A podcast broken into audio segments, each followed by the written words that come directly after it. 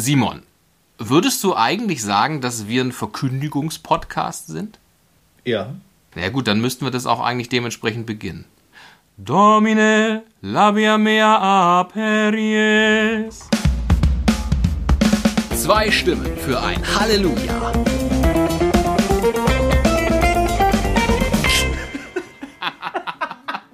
Hallo und herzlich willkommen zu dieser eurer neuen Folge eures, wie wir es jetzt offiziell herausgefunden haben, Verkündigungspodcasts. Eures Stimmen- Lieblingsverkündigungspodcast. eures Lieblingsverkündigungspodcasts. Vielen herzlichen Dank für diese Korrektur. So viel Zeit muss sein. Ja, liebe Freundinnen und Freunde, und ich hoffe, ich darf euch schon Freundinnen und Freunde nennen. Wir sind wieder zusammen. Und wenn ich sage, wir sind zusammen, meine ich das, wir sind weit getrennt, aber mittels der Technik verbunden. Und zwar zwei Stimmen für ein Halleluja. Eine dieser beiden Stimmen gehört dem Mann, der in Passau alles am Laufen hält, nämlich als Pastoralreferent des Bistums Passau, Simon Riel. Hallo. Und ich bin Dominik Posauch, katholischer, äh, was haben wir gesagt, Journalist. So, danke. Panzerjournalist. Der katholischen Rechtgläubigkeit. Und wir kommen wieder zusammen, um die nächste Zeit euch nett zu unterhalten. Und zwar über alles, was lustig ist und natürlich auch, was sinnvoll ist. Nämlich natürlich Glaube, Gott, Kirche, Religion und was auch immer uns noch so einfällt. Wüsstest du eigentlich, wie es weitergeht? Die Mesner-Tätigkeiten? Nein? Das Schluck zum Sonntag? Nein? Was, du, was die Antwort auf diesen Introitus gewesen wäre? Äh, Domine, Domine Labia Mea Aperis. Warte, das ist, ähm... Nee, mir liegt's auf der Zunge, sag. Etus meum annunciabit laudem tuam. Wäre es eigentlich. Ist das nicht, gewesen. ist das nicht, ähm... ähm ein Gebet bei der Gabenbereitung? Nee, das, also kann sein, dass es da auch drin vorkommt, da habe ich keine gesicherten Informationen. Da werden wir wahrscheinlich in der Folge, wo es um das Sakrament der Priesterweihe geht, drüber reden. Aber das ist ja dieses Herr, öffne meine Lippen, auf das mein Mund dein Lob verkündet. Richtig. Du wirst jetzt meine, meine, meine Inkompetenz aber schon rausschneiden, ja? Ich schneide das so zurecht, dass wir beide sehr glatt dabei wegkommen, Simon. Kennst mich doch. Ja, eben. Domine Labi. Nee, warte mal. Ich finde das noch raus. Bei der Gabenbereitung gibt es auch irgendwas mit. Aber du hast recht, das ist äh, das Indicium vom Invitatorium. In diesem Sinne wisst ihr schon, liebe Lujas, wie wir liebevoll unsere Zuhörerinnen und Zuhörer nennen, wohin die Reise geht, nämlich ganz schön tief rein. In alles, was mit, was mit der Rechtgläubigkeit zu tun hat, also hauptsächlich mit der katholischen Kirche, Face Facts. So, wir schauen in dieser Folge, damit ihr gleich wisst, worauf haben wir uns denn da eingelassen, als wir auf Play gedrückt haben. In dieser Folge schauen wir, denn Zeitpunkt, wo wir ihn aufnehmen, befinden wir uns gerade am Beginn des wunderschönen Monats Mai, als alle Knospen sprangen, wie es in einem Lied von Robert Schumann heißt. Da ist auch in unseren Herzen die Liebe aufgegangen. Und zwar befinden wir uns im Marienmonat Mai. Und deshalb ist in dieser Folge tatsächlich mal Mittelpunkt die Frau, wo wir sagen, die Mutter Gottes, Königin des Himmels, Patrona Bavariae.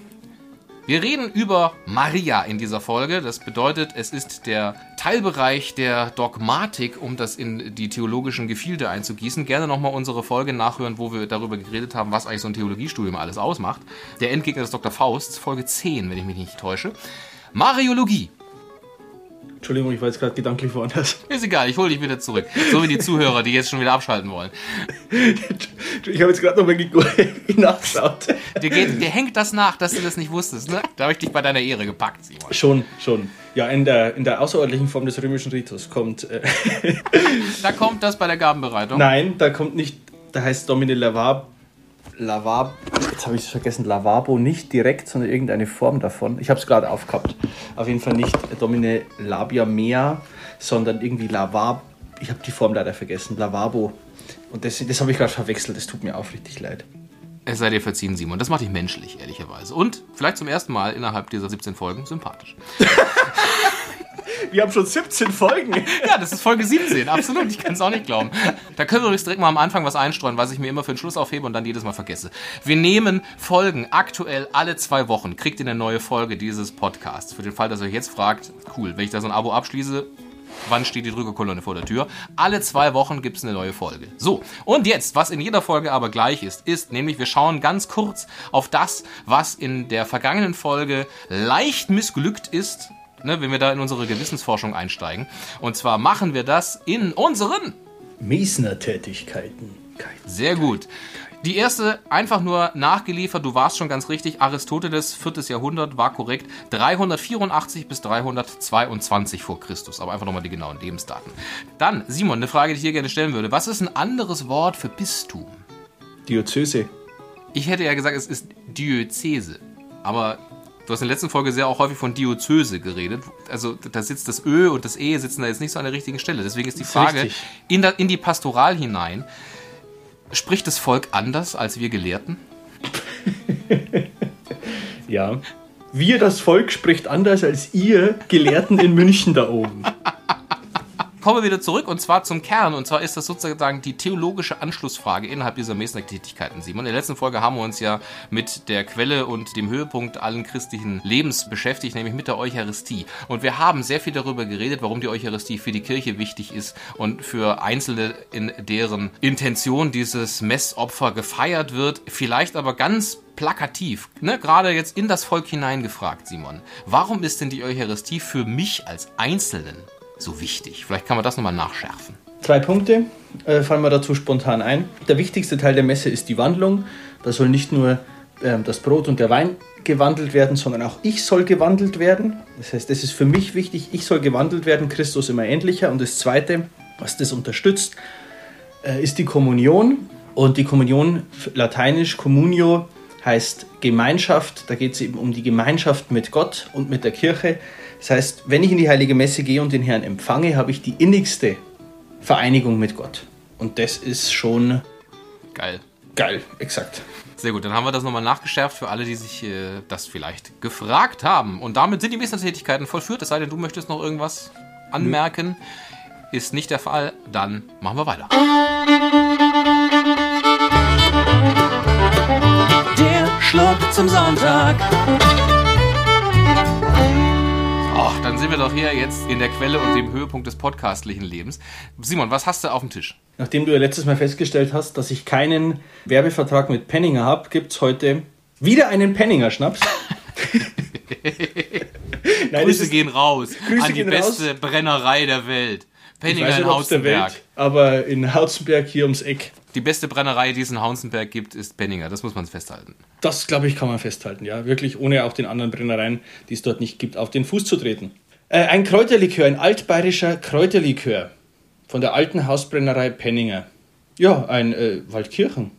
Ist die gar nicht in Hausenberg, sind die Waldkirchen. Guck mal. Ja, Waldkirchen ist auch ums Eck. Das macht nichts, da tut sich nichts um. Waldkirchen oder Hauzenberg ist beides ums Eck. Aber ich dachte, die wären in Hauzenberg. Schau mal einer an. Das werde ich bis zum nächsten Mal in den Mesner-Tätigkeiten recherchieren, wo die genau sitzen. Ich dachte nämlich Hauzenberg. Aber auf jeden Fall ein Kräuterlikör. Und was hast du, Dominik? Ich habe wie immer meine, oder was heißt wie immer, wie seit einigen Folgen sich bewährt hat, die Kühltasche dabei. Die sehr schöne Kühltasche, wie ich jetzt mal wirklich sagen muss für unsere Deswegen Lujas. hast du es auch gesagt, ist es keine Kühltasche, sondern eine Cooltasche. Und Sie ist so himmelblau. Deswegen passt es ja so gut zu Maria, weil Maria hatte die liturgische Farbe. Blau.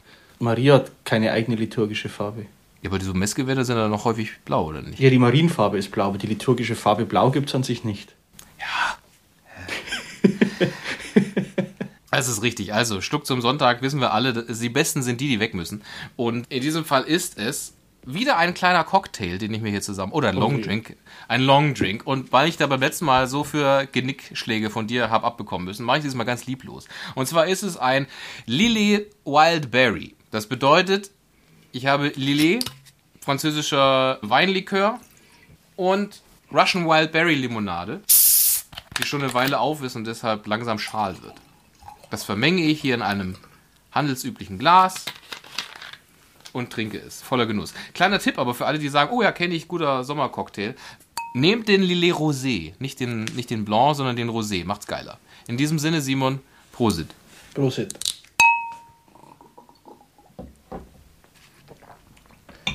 Ja. Geht. Ja, das ist ja eine hundertprozentige Steigerung von dem Verdikt des letzten Penning-Schnaps, den du hier verkostet hast. Das stimmt. Ja, der hat super Sachen. Bärwurz, Blutwurz, super. Kümmel und Kräuterlikör. Kann man mal ausprobieren. Gut, dann weiter im Thema. Ja, Mariologie nennt man diesen Teilbereich. Maria heißt die dazugehörige Person und um die soll es jetzt gehen innerhalb dieser nächsten Minuten. Simon, Maria, Gottesgebärerin, Gottesmutter, Königin des Himmels, über die Bezeichnung reden wir gleich noch, aber vielleicht erstmal eine, eine, eine vorsichtige Annäherung. Maria, was ist das überhaupt für eine Person? Maria war die Mutter Jesu. Die Mutter des Jesus von Nazareth, den wir bis heute kennen, lieben gelernt haben, dessen Leib wir regelmäßig verspeisen. Das war die Mutter, Maria. Und warum ist das für uns so eine wichtige Person? Wieso gibt es Maria als Patrona Bavariae, also als die Schutzfrau Bayerns? Wieso gibt es einen ganzen Marienmonat Mai? Wieso gibt es der 1. Januar, der ja bei uns Marienhochfest ist? Warum gibt es das alles? Jetzt kann man schon mal vielleicht vorwegnehmen, werden wir auch vielleicht nochmal später genauer drüber reden. Im Unterschied zum Beispiel zur evangelischen Kirche, die ja an denselben Gott glauben, Jesus, der ja auch von Maria geboren wurde, wo sie aber das ja alles nicht hat. Die Maria, warum hat die so eine zentrale Stellung im Katholizismus und auch in der Orthodoxie, muss man sagen. Eigentlich ist da die evangelische Kirche die, die die wirklich ausschert. Äh, aber gut, darauf kommen wir vielleicht später. Warum?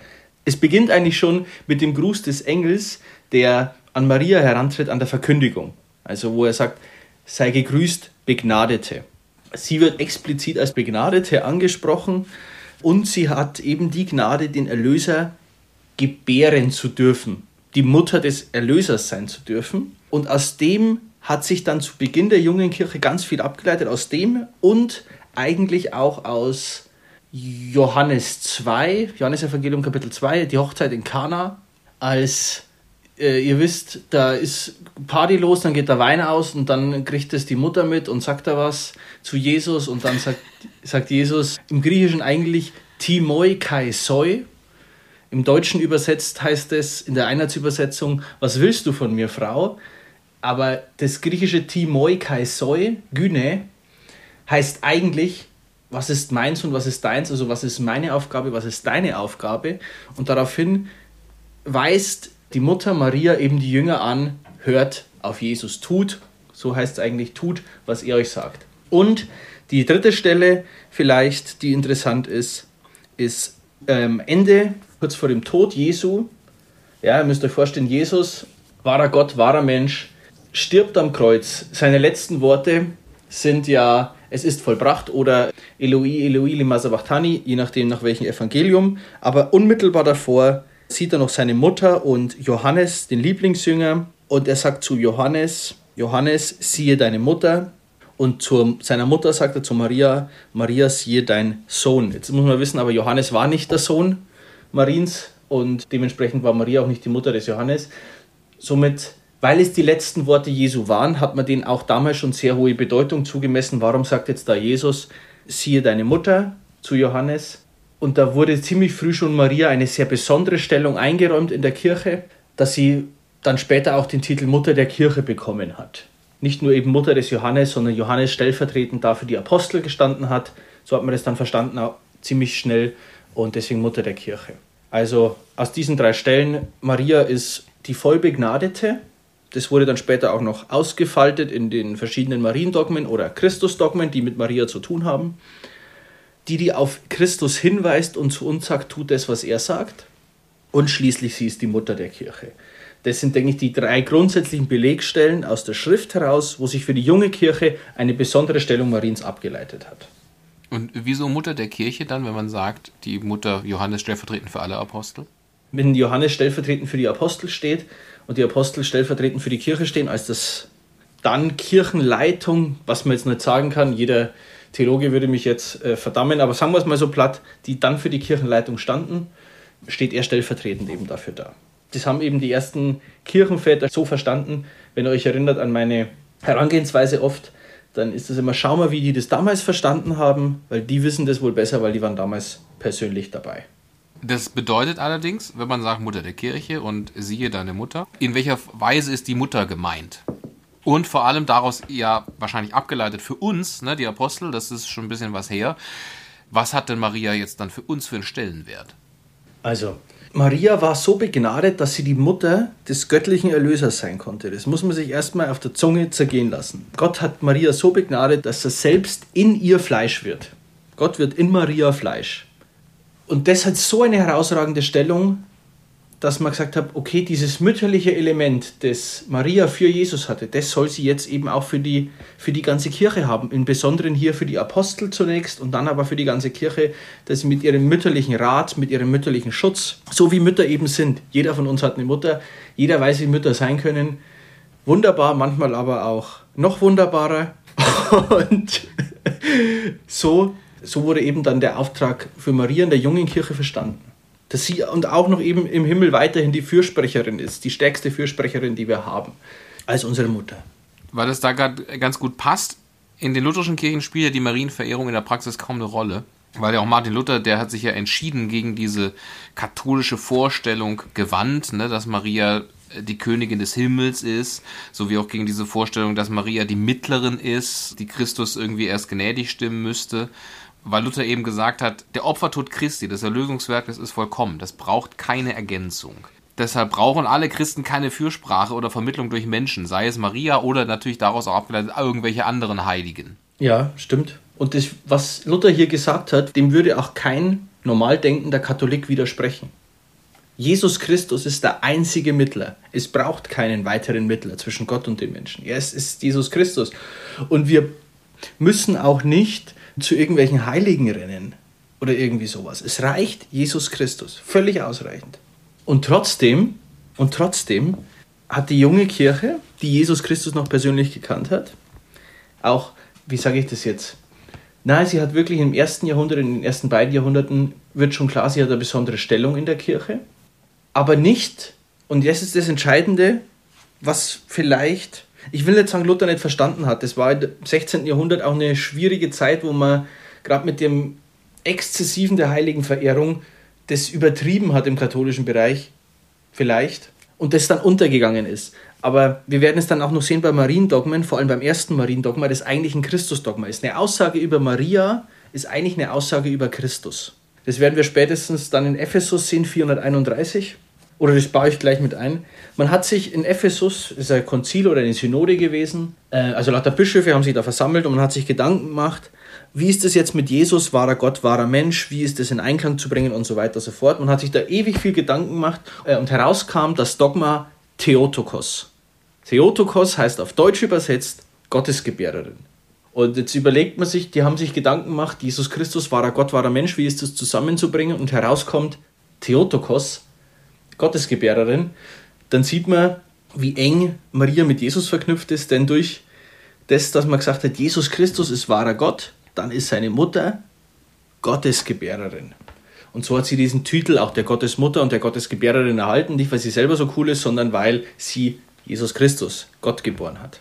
Jetzt weiß ich nicht mehr, was deine Frage war. Ich habe sie vielleicht beantwortet. Vielleicht auch nicht. Sag's mir nochmal. Keine Frage war es ja. Es ging nur darum, dass ich sage, diese Marienverehrung spielt ja in der evangelischen Kirche eben keine Rolle, weil Luther ja, ja gesagt hat, es braucht keinen Mittler, es braucht keine Mittlerin. Es, Stimmt auch. Warum ist sie die Königin des Himmels? Was soll der Quatsch? Das ist, das ist auch wieder nur dieses eine im Prinzip weitergedacht. Des besonderen Begnadetseins, wie sie da der Engel anspricht bei der Verkündigung wenn wir uns überlegen, sie ist besonders begnadet. Jetzt bringen wir im Prinzip schon alle Marien-Christus-Dogmen. Eigentlich brauchen wir jetzt schon zusammen, um das erklären zu können. Dann äh, machen wir doch da hier den Zwischenschritt und äh, reden eben über die Mariendogmen, die es ja in der katholischen Kirche gibt. Das heißt, Dogma eine Glaubenswahrheit. Genau, so kann man das sagen. Verbindliche Glaubenswahrheit. Dann, welche Mariendogmen gibt es denn, Simon? Ja, wie schon gesagt, ein Mariendogma ist, Dogma ist nicht immer gleich ein Mariendogma. Es handelt sich dabei auch um einen Christus oder das erste Mariendogma eben in Ephesus 4,31, wie ich gerade schon gesagt habe, ist ein Christusdogma, weil es eben darum ging, ist Christus wahrer Gott? Wenn ja, dann ist Maria Gottesgebärerin oder Gottesmutter. Somit haben wir den ersten Titel, Gottesmutter, Gottesgebärerin.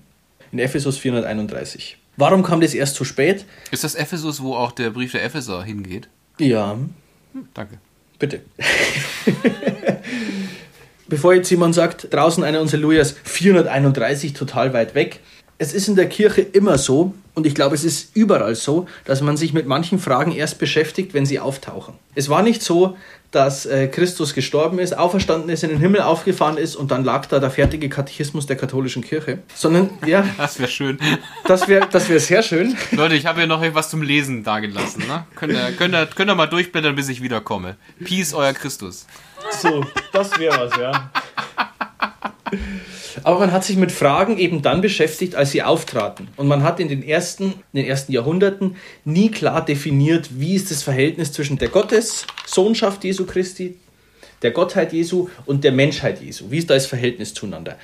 Das war geglaubt, aber man hat es nie klar definiert. Und im 5. Jahrhundert oder auch schon im ausgehenden 4. Jahrhundert wurde das eben angefragt, in Zweifel gezogen und dann kam es zu einer Synode in Ephesus eben und die hat sich diesem Thema angenommen und man hat dann entschieden, Jesus ist wahrer Gott und wahrer Mensch. Nicht, weil man sich gedacht hat, wir entscheiden das jetzt mal, sondern was ist die überlieferte Tradition, was wissen wir von den Aposteln über die Päpste bis, oder über die ganzen Bischöfe bis heute hin, was ist überliefert. Und das ist das überlieferte Glaubensgut und das schreiben wir jetzt fest und beenden hiermit die Diskussion, wie steht es zueinander. Er ist wahrer Gott und wahrer Mensch. Dann in der Lateran-Synode 649, was der Lateran ist, haben wir schon mal geklärt. 649, also im Jahr 649 war eine Synode im Lateran und Papst Martin I. müsste das gewesen sein, ja.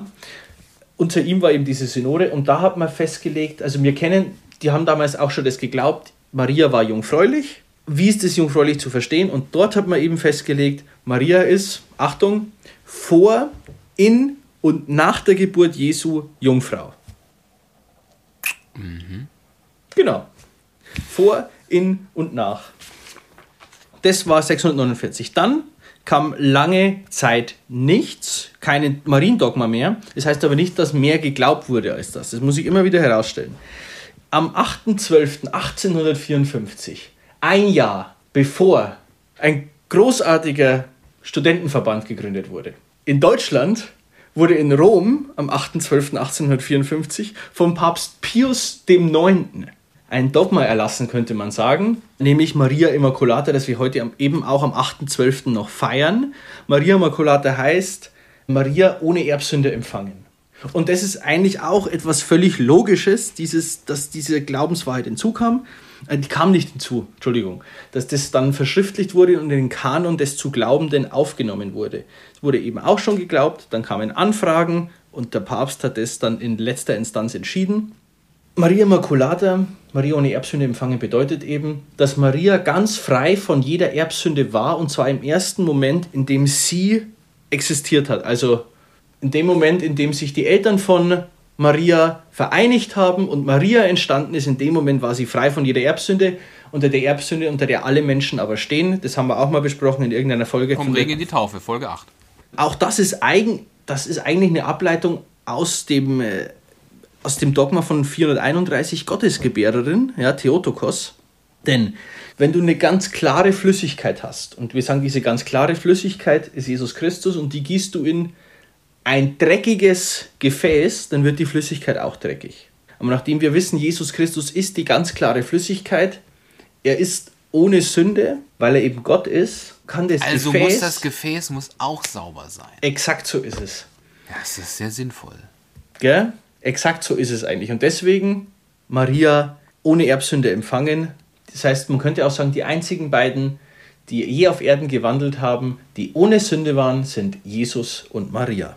Und dann schließlich und endlich das letzte und vierte Mariendogma, Schrägstrich Christusdogma, am 1.11.1950 und auch das einzige Mal, wenn ich mich recht erinnere, das hat man aber auch schon mal, als der Papst von seinem Unfehlbarkeitsanspruch Gebrauch gemacht hat, Pius XII., äh, Marie Aufnahme in den Himmel. Auch das ist nur ein konsequentes Weiterdenken dessen, was wir bis jetzt schon wissen. Sie ist Gottesgebärerin, sie ist ohne Sünde. Das bedeutet, wenn ihr euch Folge 4, glaube ich, anhört, wo es um die Lehre von den letzten Dingen geht, dann wisst ihr, es gibt, wir sterben, dann kommt unsere Seele in den Himmel bestenfalls und irgendwann am Ende der Zeiten steht unser Leib in verklärter Weise auf und wir werden wieder mit unserem Leib vereinigt. So, das geht aber erst am Ende der Zeiten aufgrund der, jetzt mache ich es ganz schnell und ganz kurz, aufgrund der Weiterwirkungen unserer positiven wie negativen Dinge, die wir im Leben getan haben. Deswegen kann das Endgericht auch erst am Ende der Zeiten erfolgen und erst da wird der Leib mit uns wieder vereinigt. Nachdem Maria keine Sünde hatte, konnte sie also ergo keine negativen Auswirkungen im Zeitgeschehen voran haben. Deswegen hat sie nur positive, deswegen konnte sie auch sofort wieder mit ihrem Leib vereinigt werden und deswegen sprechen wir in dem Dogma von 1950 von der leiblichen Aufnahme Mariens in den Himmel. An ihr ist schon das passiert, was an uns noch passieren soll, nämlich sie ist voll und ganz im Himmel angekommen. Sehr gut, Simon, sehr gut. Applaus. Ist das nur bei Maria so oder bei allen Heiligen? Das ist nur bei Maria so. Also da nochmal die herausgehobene Genau. Stelle. Weil Du sie hast ist das die einzige ohne Sünde war. Jetzt habe ich, jetzt hab ich alles gesagt. Jetzt hast du Alle alle vier Mariendogmen. Simon, du hast das ja jetzt auch bei den Mariendogmen immer angedeutet im Sinne von Mariendogma Schrägstrich Christusdogma. Das ist vielleicht was, so wie ich habe nicht ehrlicherweise in Dogmatik, ich habe nicht so viel Mariologie gehört. Gebe ich jetzt mal zu. Professor Dr. Gerwing möge es mir verzeihen, wenn er überhaupt noch weiß, wer ich bin. Sicher, sicher. Du hast mit ihm ein, zwei Schnäppchen getrunken. Könnte aber ja dazu beitragen, dass er nicht mehr so genau weiß, wer ich bin. Es waren ja nur ein, zwei und nicht 20, 30. Je nachdem, ob man die offizielle Geschichtsschreibung zu Rate zieht oder nicht. Dass du ja sagst, Simon, Mariendogmen Schrägstrich Christusdogmen. Dass man auch sagt, die Aussagen, die über Maria getroffen werden, dienen ja eigentlich nur dazu, wenn ich das richtig verstehe, Aussagen über Christus zu treffen. Und dass du sagst, alles, was über Maria gesagt wird, ist eigentlich ein größeres Verständnis darüber, was Christus getan hat. Zum Beispiel, ich kann es ganz plakativ machen, in der Ikonografie, und zwar tatsächlich in der Ikonendarstellung von Maria in der Orthodoxie, hast du meistens, wenn du Maria dargestellt siehst mit dem kleinen Christuskind am Arm, ist meistens Marias Haltung so, dass sie auf Christus zeigt. Obwohl sie natürlich den Großteil des Bildes für sich vereinnahmt und Christus da relativ klein dargestellt wird, ist aber ihre Geste meistens eine zeigend auf Christus. Das bedeutet ja eben zu sagen, es geht nicht darum, dass wir Maria haben als gottgleiche Person, dass wir Maria haben als, wenn wir zu ihr beten, ist das genauso wie wenn wir zu Gott beten oder wir können nur durch sie zu Gott beten, sondern dass wir eben sagen, alles, was mit Maria zu tun hat, geht so, dass es auf Christus hindeutet. Werbung petto. Habe er's. Danke. Nicht ohne zuvor.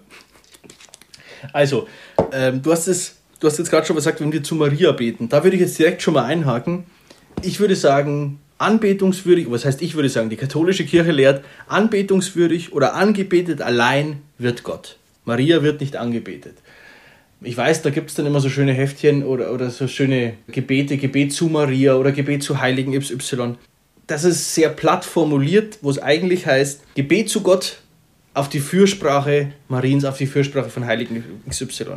Vollkommen Also- richtig. Das war jetzt von mir auch, ich sag mal, so salopp ausgedrückt, wie das, ich glaube, einfach in der katholischen Volksförmigkeit salopp ausgedrückt wird. Natürlich Genau. ist der, der knallharte Unterschied zwischen verehrungswürdig und anbetungswürdig. Genau, so ist es. Du könntest den Podcast auch ohne mich machen, merke ich ganz. Ja, aber dann wäre das so ein Monolog, das ist ja auch irgendwie langweilig. Ab und zu braucht man ja mal einen, der einen korrigiert, wie ja jetzt in diesem besten Falle. Das bedeutet alles, worauf es ankommt, und da schließt sich jetzt meine Frage an, und zwar ist das aus dem, ich kenne das, dass das in sehr vielen charismatischen Ecken, auch in der katholischen Kirche, dass man so sagt, aufgrund von Maria haben aber manche Sachen von Christus früher stattgefunden, als sie eigentlich sonst hätten stattfinden sollen, vielleicht. Du runzelst zurecht die Stirn, klingt auch ganz mysteriös, aber es gibt da die Erklärung, dass man zum Beispiel bei der von dir zitierten Hochzeit zu Kana sagt, dass ja Christus erstmal sagt, was willst du von mir, Frau? Und ohne das Zutun von Maria hätte es vielleicht dieses erste öffentliche Wirken von Christus noch gar nicht gegeben, weil er gesagt hat, meine Zeit ist noch nicht gekommen. Ich mache jetzt hier noch gar nichts. Aber sie sagt eben, was er euch sagt, das tut. Also ist das ein Beleg dafür, dass man sagt, Maria hat ihren Sohn dazu gebracht, früher in Erscheinung zu treten? Weiß nicht, vorher ist ja schon die Taufe das erste, wo sein öffentliches Wirken dann beginnt und, und äh, in Kana dann bei der Hochzeit sein erstes Wunder. Aber im Endeffekt ist es keine, keine Auslegung von den Charismatikern, sondern eine schöne klassische katholische Lehre. Maria, die, die auf ihn hinweist, das ist ihr Auftrag im Prinzip. Ich habe ja vorhin diesen Satz nochmal anders übersetzt. Äh, was willst du von mir, Frau? Was ist meins, was ist deins? Und sie weist dann hin auf Jesus, sie als die erste Fürsprecherin, als die wichtigste Fürsprecherin. Und daher würde ich bei dem Beispiel mitgehen. Zumindest insofern, dass sie die, wirklich die mächtigste Fürsprecherin ist, was wir haben. Natürlich, Gott liebt alle Menschen gleich. Gott liebt alle Menschen gleich. Aber seine Mutter ist halt seine Mutter, gell? Ja, ich meine, er ist ja auch wahrer Mensch und wahrer Gott und seine Mutter ist halt seine Mutter. Ist das seine Mutter, vollkommen richtig, mit allem, was dazugehört. Der, der war Ja. bestimmt auch mal weniger begeistert von dem, was seine Mutter von ihm wollte. Dann kann man darauf nochmal wirklich abschließend fragen, ist Maria heilsnotwendig? Nein. Das heißt, auch ich als einfacher Gläubiger brauche Maria nicht. Nö. Wir brauchen nur Christus. Maria ist eine Hilfestellung. Wie alle Heiligen ja eigentlich. Wie alle Heiligen. Maria im Aber- Besonderen. Maria im Besonderen, sie ist auch, ich, um ein schlaues Dogmatikbüchlein zu zitieren, das ich in letzter Zeit gerne zitiere, weil es ist einfach schlauer als ich. Wenn du immer sagst, dein Dogmatikbüchlein, das sind doch sicherlich nur deine Mitschriften aus dem Studium, oder? Nee, weil dazu hätte ich ja in die Vorlesung gehen müssen. ich war oft in der Vorlesung. Das, das äh, diskreditiert ja jetzt, was ich sage, wenn ich sage, ich war nie in der Vorlesung. ja, aber der Gag ist wichtiger als die Wahrheit. Alles für den Gag hat Harald Schmidt mal gesagt. So, mit Rücksicht auf ihre Gottesmutterwürde und die darin wurzelnde Gnadenfülle kommt Maria eine besondere Verehrung zu. Also ihr bekommt eine besondere Verehrung zu, die zwar wesentlich geringer ist als der Gott allein zustehende Kultus Latrie, also die Anbetung, dem gerade nach aber höher ist als der den Engeln und den übrigen Heiligen gebührenden Kultus Dulie, also die Verehrung. Diese besondere Verehrung bezeichnet man als Kultus Hyperdulie. Wir wissen es jetzt, wesentlich, äh, ist wesentlich ab, äh, anders wie der, die Anbetung zu Gott, aber trotzdem höher als die der anderen, weil sie eben Gottes Mutter ist. In dieser Stelle vielleicht auch mal ein Hinweis höchstwahrscheinlich machen wir auch mal eine Folge, wo es dann um die Heiligen per se geht und wie das überhaupt zustande kommt. Und dann kann man da vielleicht nochmal das eine oder andere raus exerzieren. Für jetzt bleibt mir noch, vielleicht kann ich nochmal kurz sagen, Patrona Bavariae, für alle, die sich das fragen, woher das eigentlich kommt, also dass wir das feiern, warum Maria die Schutzfrau Bayerns ist. Das kommt von dem alten König Ludwig III., der sich eben während des Ersten Weltkriegs an Papst Benedikt XV. gewandt hat, dass der Heilige Stuhl die Jungfrau und Gottesmutter Maria zur Schutzpatronin Bayerns erklären und ein bayerisches Marienfest zulassen möge. Weil, das haben wir schon ein paar Mal gesagt, Volksfrömmigkeit war schon so, dass man gesagt hat, Maria ist sozusagen in Bayern besonders verehrt. Papst Benedikt hat dann gesagt, läuft am 26. April 1916 hat er gesagt, das kann man machen und deswegen am 14. Mai 1916 wurde dann erstmals in München dieses Fest gefeiert, Patrona Bavariae und deswegen hatten wir da auch das 100-jährige Fest vor gar nicht allzu langen Jahren, wo es ja diese, ich weiß nicht, ob du damit da mitgemacht hast, da gab es ja so Wallfahrten aus jedem der sieben bayerischen Bistümer auf dieses 100-jährige Fest hin. Genau. Am 1. Mai wird es heute gefeiert. Im Rest Deutschlands ist 1. Mai Josef der Arbeiter in Bayern Patrona Bavariae. Ach, guck mal, das wusste ich auch nicht. Aber weil ich nie außerhalb von Bayerns am 1. Mai in der Kirche war. Jupp der Malocher, sagt man in Köln. Stimmt, absolut. Jupp der Malocher. Jupp der Malocher, sehr gut. Sehr gut.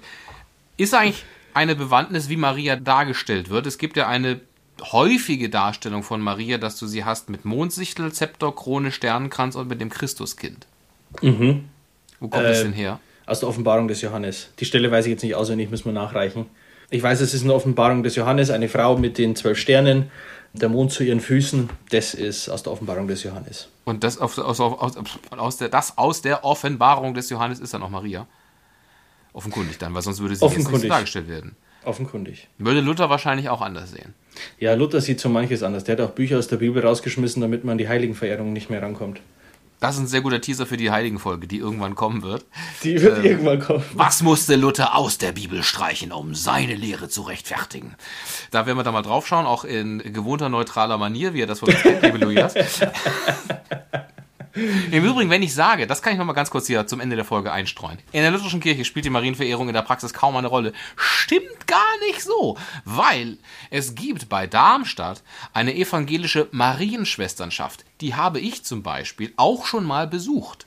Das heißt, das sind Schwestern, die leben, die Schwestern im Kloster halt zu leben und sind Marienschwestern. Das heißt, die verehren besonders Maria.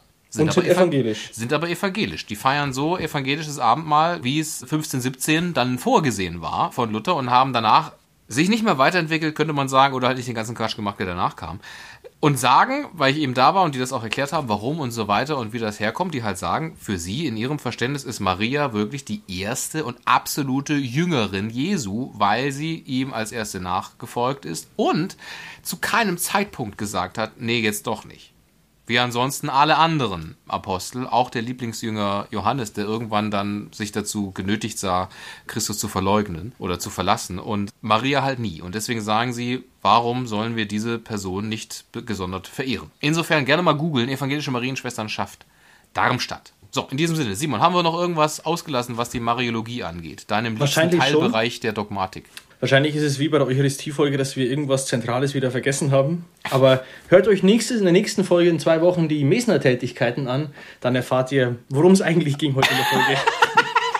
Im Grunde genommen, wenn ihr hören wollt, hört die ersten zehn Minuten und dann wieder die nächste Folge in zwei Wochen. Dann wisst ihr ab, was wir Genau. eigentlich sagen wollten. Exakt. Es wäre aber nicht so unterhaltsam. Deswegen, ja, liebe Lujas, schreibt uns, wenn ihr uns schreiben mögt, gerne eine E-Mail an halleluja.podcast.gmail.com. Simon, du möchtest darauf hinaus, dass unser Aufruf aus der letzten Folge schon Erfolg gefeiert hat. Ja, das fiel mir gerade wie Schuppen von den Sehr Augen gut. oder wie Schuppen aus den Haaren. Wir haben ja in der letzten Folge gesagt, wenn ihr mal Angebote habt zum Schluck zum Sonntag, dann mailt uns doch mal irgendwie was oder sonst irgendwie. Und dieser Aufruf hat bereits Früchte getragen und ihr wisst, es heißt nicht umsonst an den Früchten werdet ihr die Lujas erkennen. Denn uns sind tatsächlich Schlücke zum Sonntag zugegangen und zwar in haptischer, in physischer Form, so dass wir sagen, sobald es alles wieder zulässt, dass wir diesen Podcast gemeinsam an einem Ort aufzeichnen können, werden wir diese Schlücke mit Genuss vollführen. Vielen Dank, lieber Luja, der du uns oder die du uns den äh, Schluck zum Sonntag hast zukommen lassen. Die Ne, Schlücke, das- muss man ja sagen. Wenn das als gutes Beispiel Schule machen soll, ne, das muss ja jeder für sich selber so wissen. Also, aber ihr könnt auch gerne fragen, wenn wir über, wenn wir über irgendwas anderes reden sollen oder wenn ihr